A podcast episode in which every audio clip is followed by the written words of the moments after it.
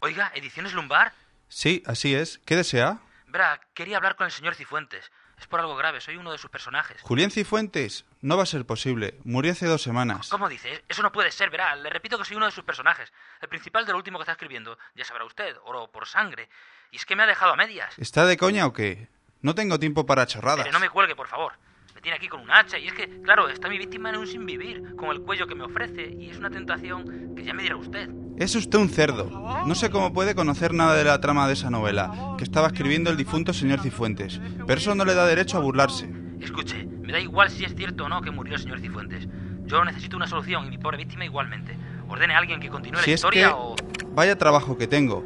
¿Tú te crees que me ha llamado uno diciendo que es un personaje de Cifuentes? Jaja, le he dicho que Cifuentes ha muerto. Le he seguido la corriente. ¿Lo sabías? Me lo acaban de contar. Ha sido espantoso. ¿De qué hablas? ¿Estás de broma? Le han cortado la cabeza con un hacha.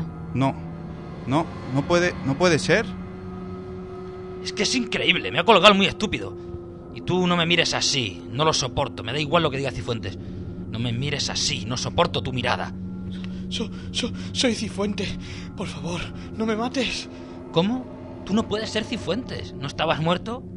Aunque, bueno, no decís los escritores.